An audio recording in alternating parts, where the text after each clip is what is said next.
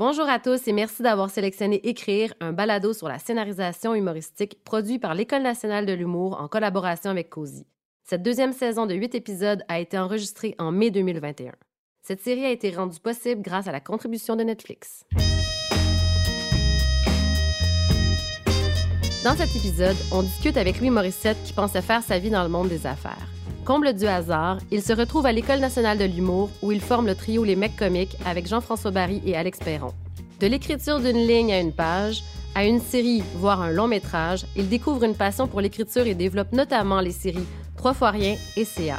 Bien que le chapeau qu'il aime le plus porter est celui de scénariste, il nous explique comment ceux d'acteurs et de producteurs le servent dans sa création. Bonne écoute! Bonjour Louis. Allô? Alors aujourd'hui, en fait, euh, ça faisait un peu émission pour enfants. Bonjour. Bonjour. Les amis. Alors aujourd'hui, non, sans blague, en fait, euh, on veut évidemment parler de ton parcours à titre de scénariste euh, dans le domaine de l'humour, en fait, en scénarisation humoristique. Et on se demande d'où vient cet intérêt pour l'écriture et comment ça a commencé pour toi. L'intérêt pour l'écriture, c'est même moi, je ne sais pas vraiment d'où ça vient réellement. Je peux pas dire que quand j'étais jeune, là, je, j'appréciais écrire, euh, même que j'ai, j'ai tout le temps pensé que je ferais ma vie euh, dans le monde des affaires avec des chiffres. Puis euh, plus jeune, je faisais pas particulièrement attention à, à mon français, à la rédaction. À la- Puis quand on me reprenait vers la fin de mon secondaire ou au cégep avec le français, je, je pouvais pas plus m'en foutre de, de mes notes puis des commentaires sur mon français et je verbalisais le fait que de toute façon, j'allais travailler en anglais, fait que who cares? Puis je- ensuite, j'ai fait mon université en anglais. Et c'est après l'Université McGill que je suis entré à l'École nationale de l'humour. Et là, mon français était pas très bon et j'ai dû réapprendre beaucoup comme à, à écrire sans faire de fautes. Donc, tout ça s'inscrit dans une espèce de mouvement où j'ai juste commencé à écrire comme du stand-up, des lignes. Ensuite, avec les mecs comiques, ben, on a écrit un show à sketch. C'est devenu comme des 30 secondes, 2 minutes, 3 minutes. À la suite de ça, on a eu envie de faire une, une télésérie qui est devenue trois fois rien.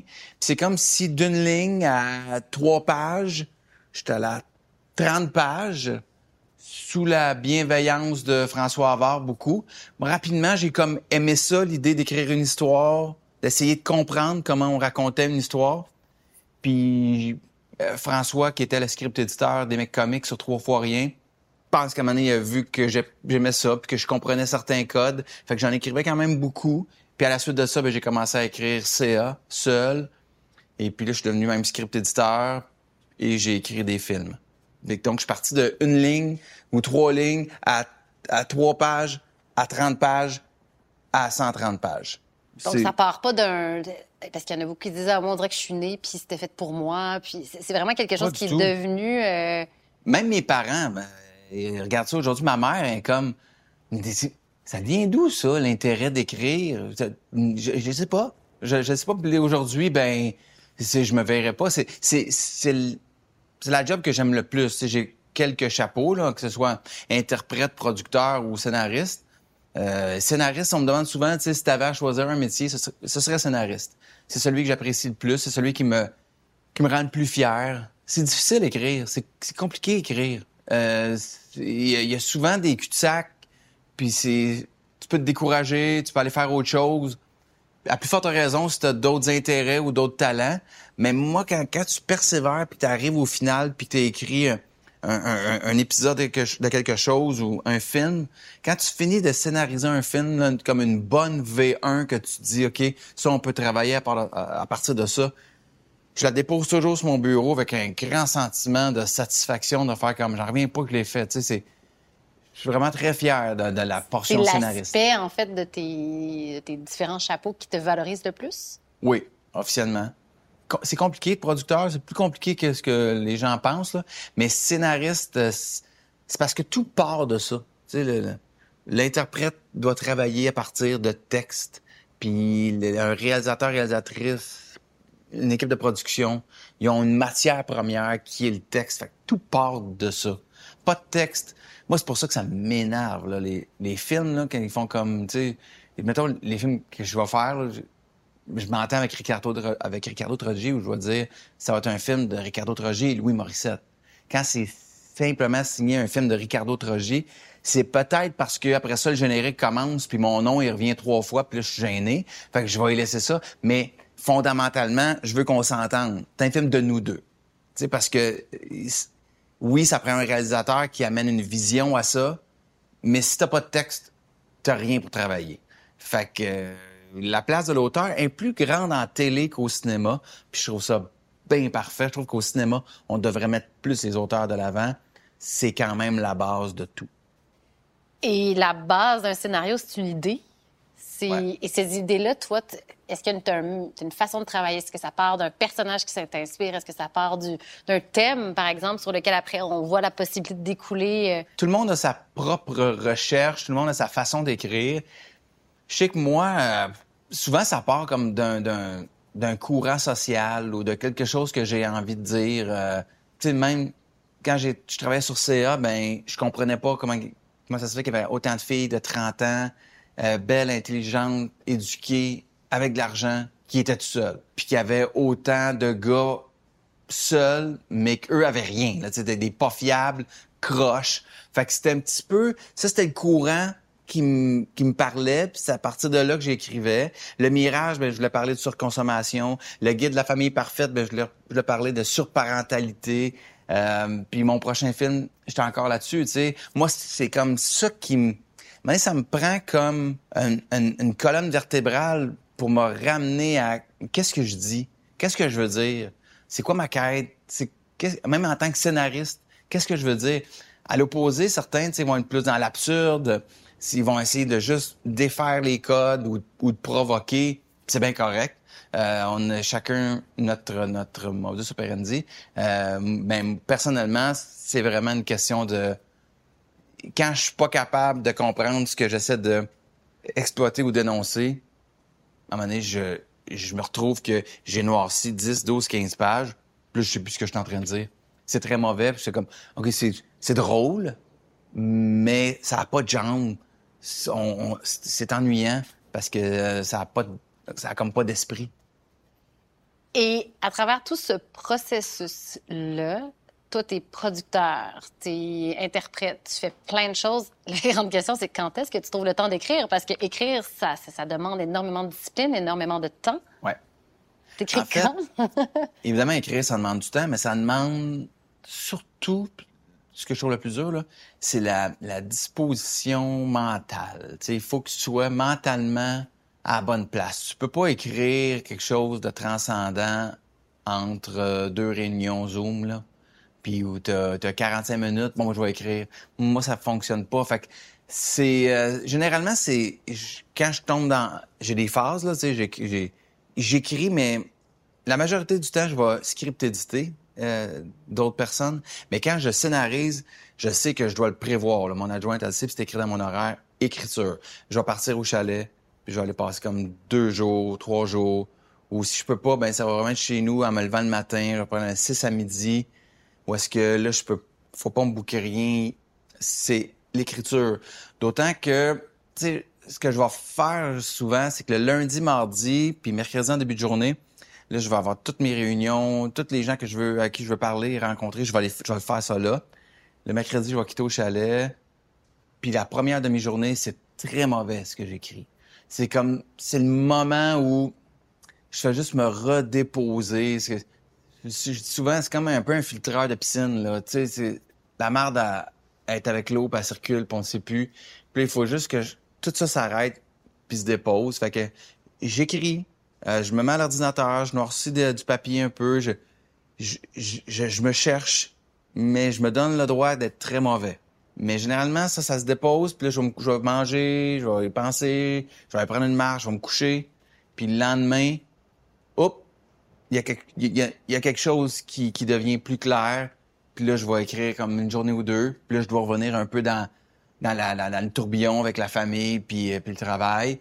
Puis je vais recommencer ça. Je vais le faire, mettons, toutes les semaines pendant deux, trois mois, le temps que je suis capable de sortir euh, le, projet comme tel. Mais oui, ça demande, ça demande du temps, ça demande vraiment euh, du calme. c'est quand même un travail qui se fait relativement seul. Il y a quand même une, espèce d'esprit de solitude dans l'écriture. Oui. Ça prend ça. Ben, ça prend ça, mais est-ce que, est, que des fois c'est lourd ou au contraire, c'est hyper bénéfique, c'est nourrissant? Oh non. On pourrait parler de la solitude beaucoup, là. C'est Moi, c'est ce qui me manque le plus dans ma vie. J'adore mes trois enfants, j'adore ma femme, j'aime beaucoup mes 14 jobs, mais il n'y a plus de solitude. Il y, a, plus... T'es es rarement seul euh, avec toi-même, Puis ça, c'est...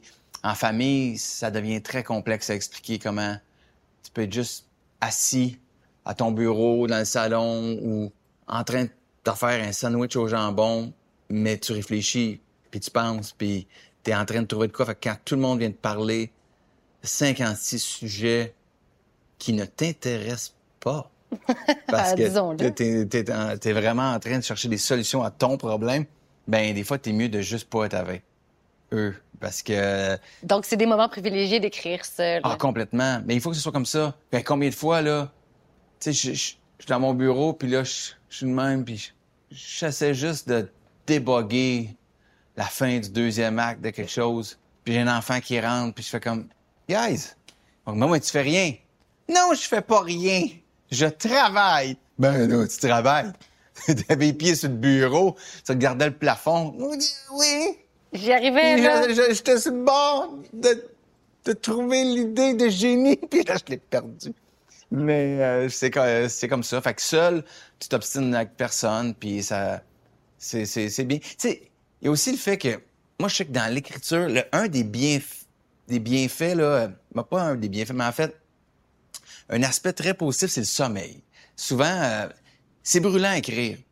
Va me dire, euh, OK, s'il vous plaît, va travailler sur la construction va, faire des toitures au mois de juillet, puis euh, reviens-nous, Louis, là, mais je comprends, mais il reste que toujours être dans ta tête, puis virer choses de bord, puis écrire, puis t'écris pour un personnage, puis t'écris pour l'autre, puis tu rentres comme dans l'univers de d'autres personnes. Moi, je sais que au, bout de trois heures, disons, là, je, suis là, pow, brûlé, fini. C'est comme si je venais de travailler physiquement pendant 8-9 heures. Mais il arrive que j'ai des deadlines, puis je dois livrer. Fait que je peux pas dire au bout de deux, trois heures, OK, des fois je le fais, mais je peux pas toujours dire c'est fini. Fait que ce que je vais faire, c'est que c'est là je vais aller m'entraîner, je vais, je vais regarder un peu de sport, je vais me coucher, je vais faire une sieste en pleine journée, puis après tu repars. Mais oui, puis pendant que tu, pendant que tu, tu, tu, sommeilles, pendant que tu c'est pas un sommeil profond, mais il y a quelque chose, ton cerveau continue d'avancer, il y a des choses qui se tassent. Puis encore là, des fois, c'est nuageux, c'est gris, tu le trouves pas. Et puis tu te relèves de, ta sieste, puis... Ah, ah peut-être. Et si j'essayais ça? Là, tu, pars. Mais ça, ça vient avec le calme, puis le, sommeil. Quelque chose qui est très, très, très difficile à faire. Tu sais, je pourrais difficilement être chez KO TV, puis euh, demander à tout le monde de se taire parce que... Parce que tu entre 3 et 4, je vais faire une sieste. Mais dans tout ça, est-ce que tu as des techniques euh, aussi au niveau de, euh, de la façon d'écrire? En fait, la question émerge parce que tu me parles de sommeil, et puis on dirait qu'on a toujours les bonnes idées juste avant d'aller se coucher, puis on se dit, on va, je vais m'en rappeler quand je vais me réveiller, mais finalement, elle disparaît, cette idée-là. Donc, est-ce que tu prends des notes? Euh, ben, les gens utilisent beaucoup leur téléphone, tu prennent des notes verbales? Oui, ça, je prends des notes verbales. je m'envoie des emails. surtout, je m'envoie plein d'emails. Je, je suis la personne qui, qui s'envoie le plus d'emails. Là mais les notes, le pad là, sur la table de chevet, là, j'ai jamais trouvé quelqu'un pour qui ça avait été très, très transcendant, ce truc-là. C'est toujours dégueulasse. Là. Tu lis ça le lendemain quand t'es pas pas de télé, puis tu fais comme c'est zéro intéressant. C'est pas drôle, ça. Pas intéressant. Non, ça, ça me parle pas du tout. Mais c'est vrai que des fois, je suis bien tannant en me couchant, là. Ma blonde, elle, s'endort comme au contre de. Elle au compte de trois. compte de trois, la tête l'oreiller est partie. Moi, moi c'est plus long. je me couche, puis là, là, je, ah, je l'ai mon flash. Fait que là, je vais m'envoyer un courriel, ou je, là, je pars, je vais me lever. Et, t'es fatiguant, là. Tu, veux-tu te coucher? Non, mais je, l'ai, là. Là, je l'ai trouvé. Je sais comment. C'est ce personnage-là qu'il faut qu'il prenne la relève. que, oui, c'est vrai, c'est quand, à des moments où tu t'y attends le moins. Mais dans les techniques d'écriture, moi, j'avais lu euh, Stephen King à un moment donné qui disait que lui écrivait trois heures par jour, tous les jours. Puis euh, j'ai pas ce luxe-là, mais je l'ai déjà eu. Plus jeune, euh, j'étais un petit peu moins occupé. Puis euh, quand tu fais une, une- une télésérie, des fois, ben les trois, quatre derniers mois, là, faut que ça va vite. Fait que j'écrivais trois heures par jour, le matin. Ça, c'est fantastique, ça, parce que c'est comme une gymnastique, écrire. Si tu le laisses tomber trois semaines, tu peux difficilement recommencer où tu étais la dernière fois. C'est un muscle. C'est un muscle, c'est un sport, c'est comme n'importe quoi. Fait que lui, euh, c'est ça. Stephen King, il, disait, il trois heures par jour. Après trois heures, je fais autre chose. Je vais jouer au golf, je vais m'entraîner, je lis, euh, je fais du jardinage, mais je le, fais tous les jours. Puis à ce jour, je dirais, c'est la meilleure méthode. La meilleure méthode. Et si quelqu'un peut a le luxe de le faire, c'est la meilleure chose. Le lendemain, tu retombes, puis on dirait que tu gardes un- une sorte d'élan. C'est- la meilleure. C'est comme le jogging. C'est exactement comme le jogging.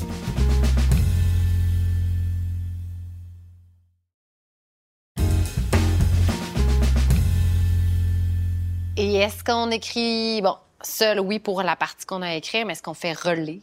Est-ce qu'on valide? Est-ce que tout en, je dis on, euh, à toi que je m'adresse, est-ce que tu fais valider euh, tes textes?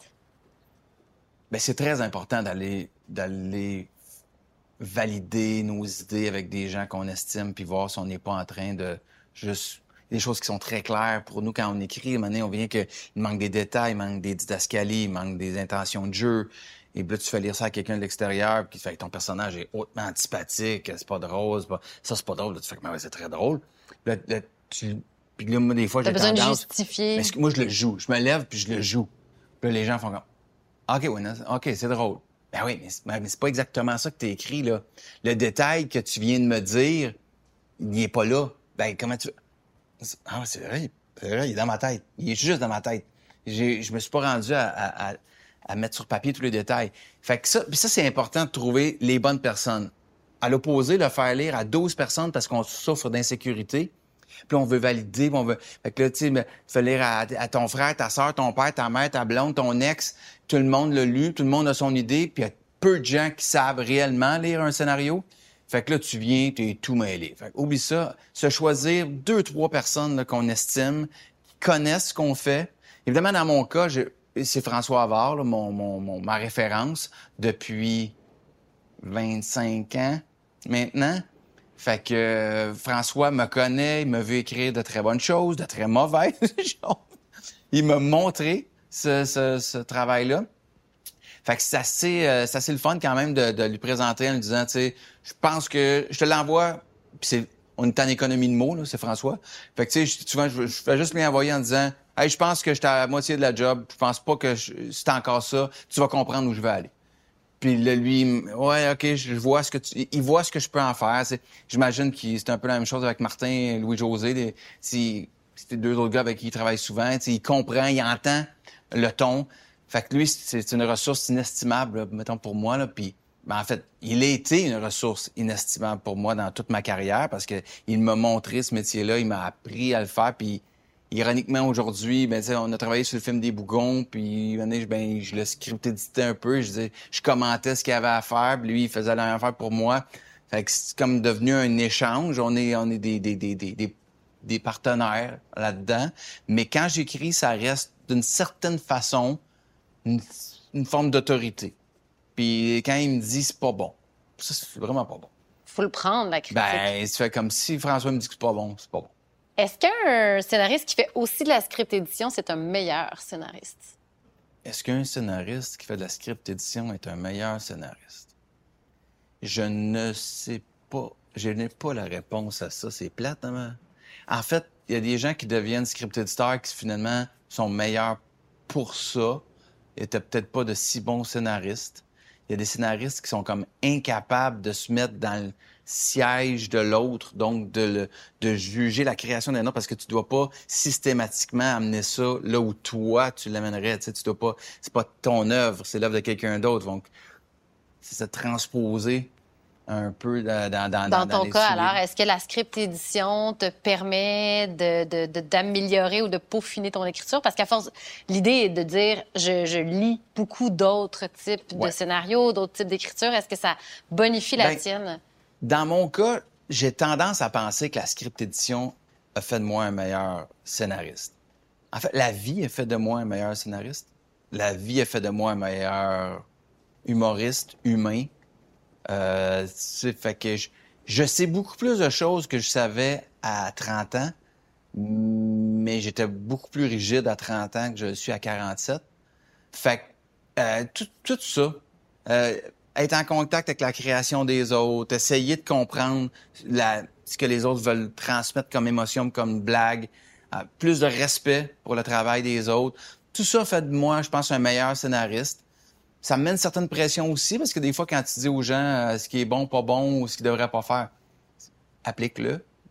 Mais il reste que la scénarisation, souvent, c'est. Il n'y a pas de recette parce que la minute qu'il y a une formule, évidemment, on va essayer de la casser, puis il faut, il faut, faut innover, puis il faut amener ça où nous, on veut l'amener. Mais reste qu'il y a certains principes qui sont très durs à défaire. Je veux dire, tu écris un film, là, on va rester sur trois actes. On va rester avec deux renversements importants. Fait il y, a, une recette qui, est quand même importante. Il y, a, les Américains ont fait des, des milliers de livres là-dessus. Il y a une raison pour ça. Donc, à c'est sûr qu'il y a, il y, a, un, y a des principes, il y a des formules. J'aime pas dire formule parce que ça fait ça fait un peu euh, saucisse là, mais il y a quand même des principes de scénarisation qu'on doit appliquer dans la structure. Puis c'est sûr que la force de le répéter à tout le monde parce que pour vrai ma vie, c'est répéter constamment c'est quoi ta quête, c'est quoi tes enjeux, ton personnage, il recherche quoi, il est à la recherche de quoi? Je passe ma vie à répéter ça. Fait qu'évidemment, quand il vient le temps d'écrire, moi, je, je, je, le répète aussi. ben, j'espère, j'aime penser que je fais moins d'erreurs que lorsque j'ai commencé il y a 15-20 ans. Mais bon, je laisserai les autres le dire. Euh, on demandera à François avant à travers tout ce beau processus d'écriture-là, ça vient justement avec une relecture, des gens qui, donnent leur avis et tout. faut avoir quand même une espèce d'ouverture, euh, pas trop travailler dans le doute, dans... Comment on gère, en fait, la critique? La critique avant ben, que le projet La critique, c'est peut-être pas le bon terme. En fait, les commentaires qu'on reçoit par rapport à nos, nos projets avant même qu'ils soient produits, diffusés, etc. Comment on gère les commentaires? Ben, personnellement, je trouve, en vieillissant, ça, je, je le prends plus vraiment mal. Ben, je répète que je m'en remets généralement au même petit groupe de gens qui me lisent. Je, je, je déteste avoir une vingtaine de personnes qui me donnent leurs commentaires. J'écoute juste plus. Je fais comme, parce que les gens disent tout et son contraire. Fait que, généralement, j'aime bien un, un, petit comité de lecture. Et il va y avoir cinq, six personnes qui vont le lire puis on, on, on, se réunit autour de la même table, puis les gens même échangent par rapport à, leur lecture parce que c'est pas nécessairement tout le monde qui est d'accord, tu sais. Fait que des fois ils s'obstinent entre eux puis ils trouvent les, les réponses entre eux, puis là tu t'écoutes, puis là tu te dis ah ben ça c'est intéressant, ça ça crée un débat, il y a quelque chose ou de il y a un consensus pour dire que c'est pas clair puis c'est plate. Mais là, tu sais, c'est très difficile. Euh, non, je pense que j'ai raison. Plus jeune, je sais que tu as tendance à, à te battre beaucoup pour tes idées, puis quelque chose de, je sais pas, c'est comme si ça c'était tellement bon, tu te demandes s'il va en avoir d'autres idées. Mais en vieillissant, ça devient comme, c'est pas clair, tu penses pas bon? Il va y avoir certains moments où je vais faire comme, ah non, mais je comprends, je vais le me le refaire mieux. Mais 90% du temps, quand il y a deux, trois personnes qui commencent à identifier un bout de mou dans ton scénario, c'est qu'ils ont raison. Du moins, ils ressentent quelque chose qui, au final, sera pas très bon ou pas achevé. Fait que j'écoute. Tu sais, je m'obstine pas trop. Euh, encore là, c'est parce que c'est des gens qui, ont du métier, euh, qui en ont fait beaucoup, qui comprennent l'humour, qui comprennent ce que je veux faire. Euh, ça, ça euh, c'est comme même ma blonde des fois a volé mes affaires, tu sais, elle va me dire ah non, je suis pas capable de dire pourquoi, mais c'est pas bien bon, tu sais.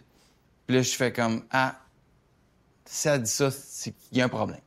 Elle va, chercher le problème, mais il y a un problème. Je me souviens, euh, le guide de la famille parfaite, j'ai cherché un petit peu mon chemin au début dans le message de l'éducation. J'avais pris une certaine décision qui amenait le film à un endroit qui, au final, c'est le même thème, mais un autre film. Mais c'est quand même, tu sais, tu écris un 120 pages, t'es fier. Je l'avais présenté à Avar.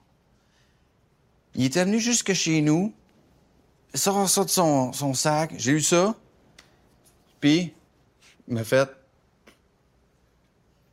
Je hein? Mais bof. Tu autre chose? Pas vraiment. Je sais pas trop quoi dire. C'est juste bof. Wow! J'ai comme, OK, tout. C'est des, c'est des, des dizaines et des dizaines d'heures de travail. Mais il avait raison, puis j'ai fait comme, ça me fait mal, mais je le sais, c'est vrai. Là, on est reparti, puis on a commencé à, discuter, puis Jean-François Léger s'est greffé à nous, puis euh, Jean-François est arrivé avec des, des pistes de solutions, puis des réflexions, puis hop, ça, nous a oxygéné, puis euh, on a fini par le faire à trois, euh, le, scénario, mais des fois, c'est ça. Il faut, faut vraiment que tu écoutes, même si ça, ça fait mal. Mais de façon générale, il euh, faut vraiment être ouvert aux autres. Puis des fois, ils sont pas capables de mettre le doigt sur le problème, mais il y en a un. Puis en fait, ce que ça envoie comme message, c'est de ne de, pas se laisser démolir par les commentaires, par les refus. Non. Au contraire, se carburer au doute, puis de recommencer. Moi, de toute façon, je comprends pas ça, un auteur de, de premier jet. Il y en a, là. Mais moi, je suis pas assez bon pour ça, là. Fait que mon premier jet, c'est sûr que Même moi, là, je le sais, ça se peut pas que je sois complètement dessus. Et je vais le laisser euh, reposer, décanter, je vais revenir, puis ça va être meilleur, tu. Fait que c'est normal que des gens aient, des critiques, que j'en ai pour mon propre travail avec le temps. Des fois, avec le, temps arrange beaucoup de choses. Le lendemain d'avoir écrit quelque chose, t'es très fier, puis c'était dur, fait que tu t'y accroches un peu. Laisse ça reposer un petit bout de temps. Tu vas le relire, puis tu vas faire comme, ouais, peut-être pas si bon que ça, tu. C'est ce qui rend la télévision difficile parfois tu n'as pas ce temps-là pour laisser reposer ou décanter quelque chose. Tu le finis, il est en pré-prod la semaine d'après, il est en tournage trois semaines plus tard. Fait que ça, tu vis avec. Parlons-en de en tournage la semaine d'après. On écrit, on a un univers, on imagine la scène, on prépare les textes, les, personnages, on les vit, tu les joues même. Est-ce que c'est difficile de donner son projet d'écriture à un réalisateur? Donc, en fait, oui, quand on est scénariste, de, de se ben, donner son bébé, en fait, à un réalisateur ou une réalisatrice.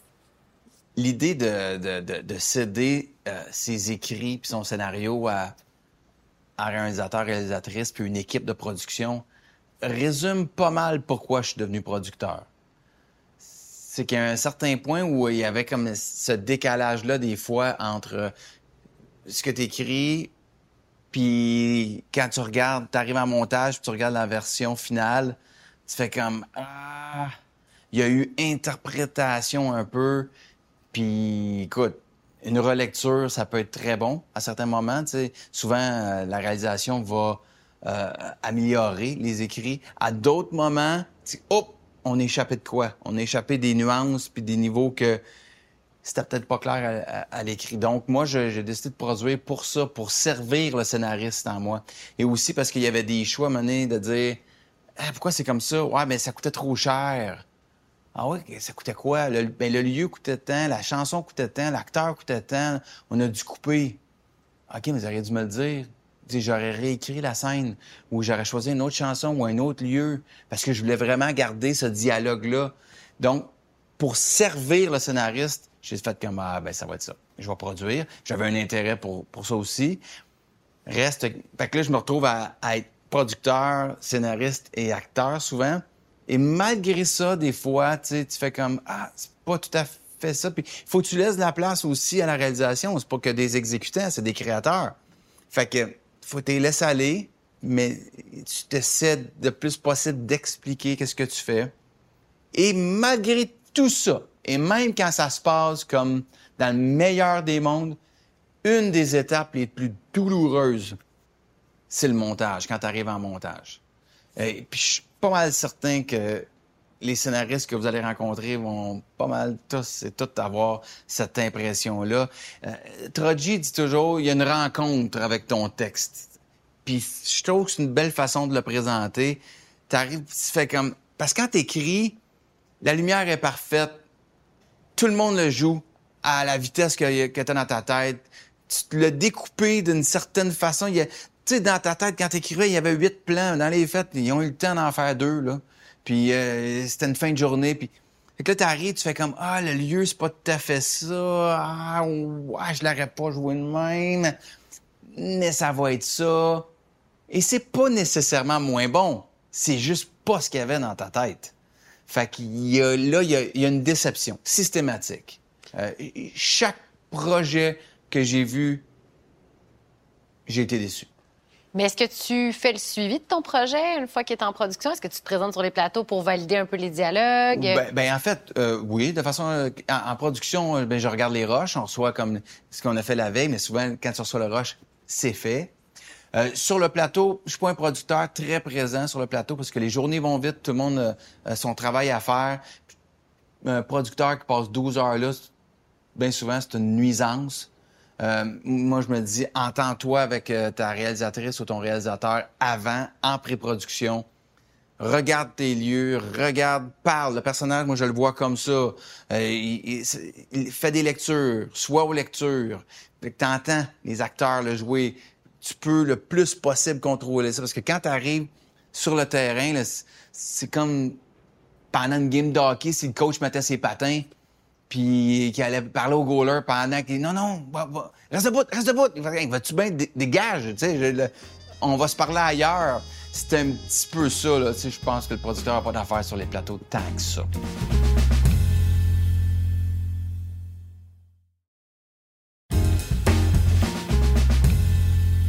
Et le texte, en fait, est-ce qu'on doit le jouer de manière littérale ou tu es très ouvert à ce que ça soit adapté dans l'interprétation euh, du, soit du comédien ou même du réalisateur? Moi, j'ai jamais compris des scénaristes qui disaient tu ne changes pas un mot de ma phrase. Puis je sais qu'il y en a plein, puis il n'y a pas de bonne ou de mauvaise réponse. L'affaire, c'est que moi, je suis là que je fais des textes, des fois j'ai 10, 12, 14 versions. Et quand j'arrive sur le plateau, je le joue, puis je fais comme... Mal écrit, ça? C'est comme... Je répète deux fois la même idée. Je, l'ai déjà dit.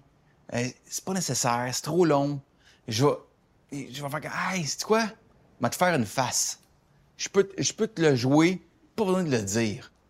Fait que les acteurs avec qui je joue, je leur dis souvent, t'as compris l'essence, tel mot c'est important, euh, la chute est importante parce que c'est un callback. Il y a des choses quand même importantes, mais souvent, je fais comme tu peux me l'envoyer dans ton rythme. Respecte le plus possible les mots, mais même s'il y a des petites mutations, ça me dérange pas. Mais il y a des scénaristes que tu, dois, tu dois rien, rien, rien toucher, sais. Fait que, mais en même temps, c'est dangereux de trop ouvrir cette porte-là. Parce que, surtout en comédie, quand tu joues une scène, Là, tu vas la faire en blocking. Le blocking, c'est juste avant de faire la, la, première prise. Fait que là, tu la fais en, blocking. Les gens ont du fun, les gens rient. Là, tu fais une prise, deux prises, trois prises. Là, t'es reverse sur l'autre. T'es rendu à la troisième, cinquième, sixième prise.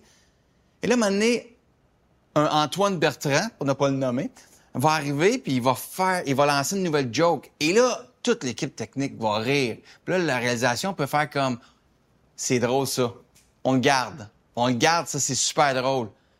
Oui, c'est super drôle dans le moment parce que la scène originale ne nous surprend, plus personne. Mais quand tu arrives en montage, souvent, ces décisions-là, là, tu fais comme Ah, le mot du fun de plateau, c'est jamais bon. C'est jamais bon. Il y a une raison pourquoi le texte a été écrit comme ça. Il y a une raison pourquoi que ça, la scène a fini de. Parce que tu l'oublies, tu perds la perspective, puis tu tombes en amour avec quelque chose de drôle. Ça va arriver qu'il va y avoir une improvisation, le fun, mais elle va réellement être le fun jusqu'au bout, une fois sur dix, pas plus. Parce que souvent, c'est ben, l'humour, c'est la surprise. Ils nous, apprennent, ça à l'école de l'humour. L'humour, c'est la surprise. Puis évidemment, euh, ta meilleure scène, si ça te surprend plus, plus personne rit sur le plateau. Veut pas dire qu'elle n'est pas bonne. Le public, lui, va le recevoir pour la première fois.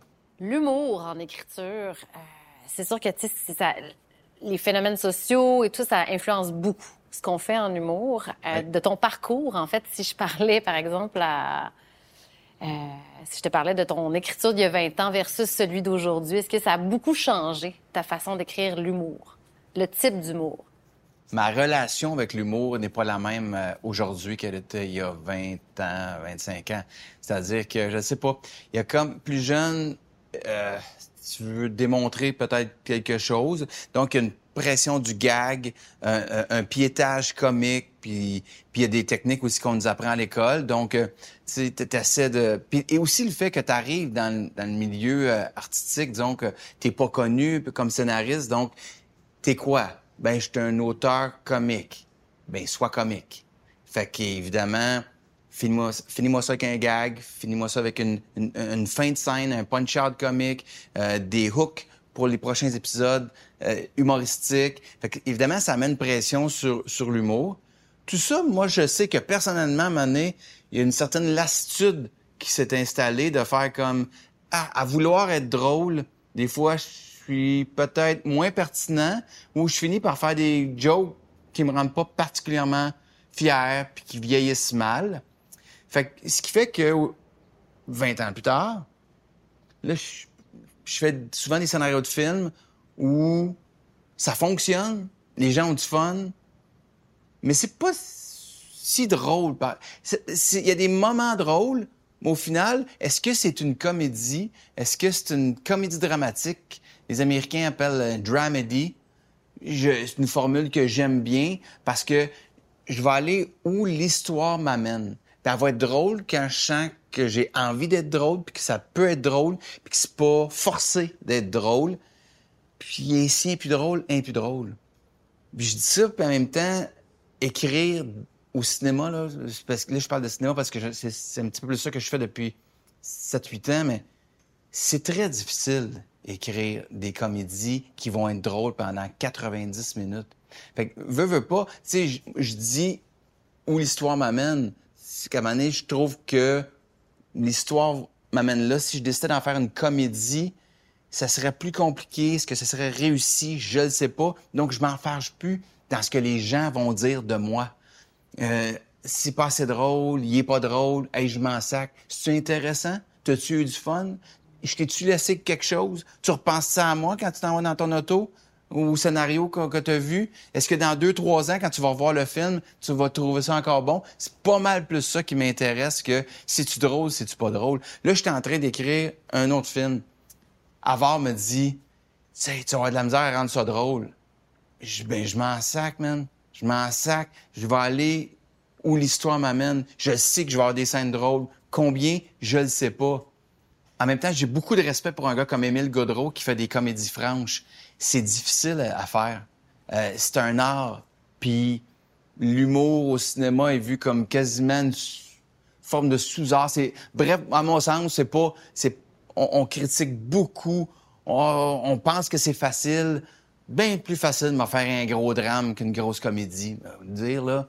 Fait que il y a rien de facile, mais c'est très complexe faire euh, faire de la comédie. Fait que ceux qui qui vont là à dire je, serai drôle jusqu'à la toute fin, ben je, leur lève mon chapeau. Pas facile. Puis l'humour a évolué évidemment, mais les plateformes, les formats de diffusion et tout ça, ça a énormément évolué. Est-ce que ça sert beaucoup euh, l'industrie ou c'est plus compliqué parce que bon, il y a les plateformes web, il y a les nouveaux formats de, 30, 40. Est-ce que ça c'est quelque chose qui bonifie l'industrie ou c'est quelque chose qui ben, rend ça plus compliqué? En général, l'industrie de l'humour n'a jamais été aussi en santé. En ce qui me concerne, il y a, différents types euh, d'humoristes, euh, femmes, hommes, euh, d'observations absurdes, en groupe, pas en groupe. et il y, a, YouTube, il y a la télé conventionnelle, t'as, le cinéma, en même temps, t'as les web-séries. Donc, il y a toutes ces formes différentes là, de, de, présenter de quoi au public font qu'il y a une, il y a une richesse. À mon sens, il y a une grande, grande richesse. Et moi, je ris pas des mêmes choses que mon voisin et encore moins de ma mère. Fait ma mère, elle me dit, j'ai vu telle affaire, c'est-tu drôle, hein? Je le comprends. Qu'est-ce qu'elle trouve drôle? Moi, je trouve pas ça drôle. Mais je vais lui parler d'un autre projet. Je dis, ça, je trouve ça hilarant. Elle a fait comme, mais il n'y a rien de drôle. Oui, c'était t'entends pas la rythmique comique comme tu es habitué, puis cette espèce de musique qui te fait rire.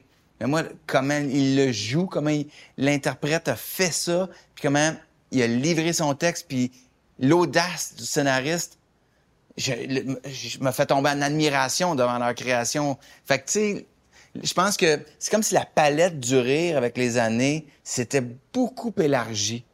On avait, on avait peu de stand-up, on avait des, des, gens qui faisaient des personnages, t'avais Ding et Dong, puis comme qui faisait un peu d'absurde. Et graduellement, on a été capable de développer une expertise dans d'autres types de, de, de, créations humoristiques. Ce qui fait qu'aujourd'hui, il y a trop d'humoristes. Mais non, il n'y a pas trop d'humoristes. Il, y, a plein de gens différents. Prends ce que tu veux. Pas trop de produits dans une épicerie. Veux-tu même sacrer patience avec ça? prends ce qui te plaît. Prends pas ce qui te plaît pas. Passe un autre appel, tu sais. Donc, ça sert les scénaristes aussi, et, parce qu'ils ont la possibilité de... on multiplie l'offre, en fait, la diversité aussi des styles. Oui. Et est-ce qu'un scénariste doit prédéfinir, en fait, le format pour lequel il va écrire avant de commencer un projet? Ce qui veut dire une bonne idée, est-ce qu'il doit... Ah, ça, ça se décline en série. Ah, ça, c'est un film. Est-ce qu'il faut le prédéfinir à l'avance?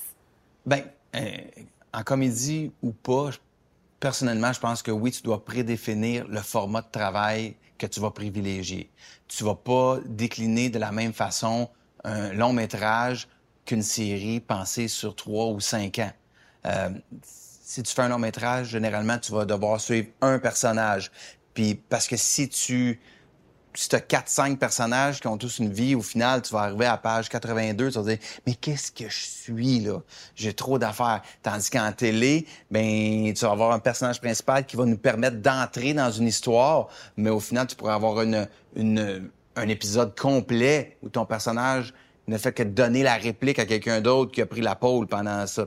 Donc, c'est défini c'est développé de façon tellement différente une, web série que du 22 minutes qu'un long métrage. Ben, il va arriver que tu vas finalement dire j'ai pas été capable de vendre ma série en, demi-heure à télé, je vais la ramener en web série. Ça se fait, mais tu vas retravailler un peu. Mais moi, c'est une des premières questions que je vais poser à quelqu'un. Tu veux faire ça? D'accord. De la télé, du cinéma, du web? Euh, là, ils me répondent, puis je fais comme, OK, après ça, on va questionner. Est-ce que ça a des jambes? C'est une, série ou c'est un flash? Tout le monde veut faire une série. J'ai une série, c'est drôle, ça se passe dans telle affaire. Ça, c'est un flash. Des flashs, je peux en avoir mille aujourd'hui. Mais t'as-tu une, une, série vraiment? Qu'est-ce que tu racontes? C'est quoi la quête de tes personnages? Je te dis, je répète tout le temps mes affaires.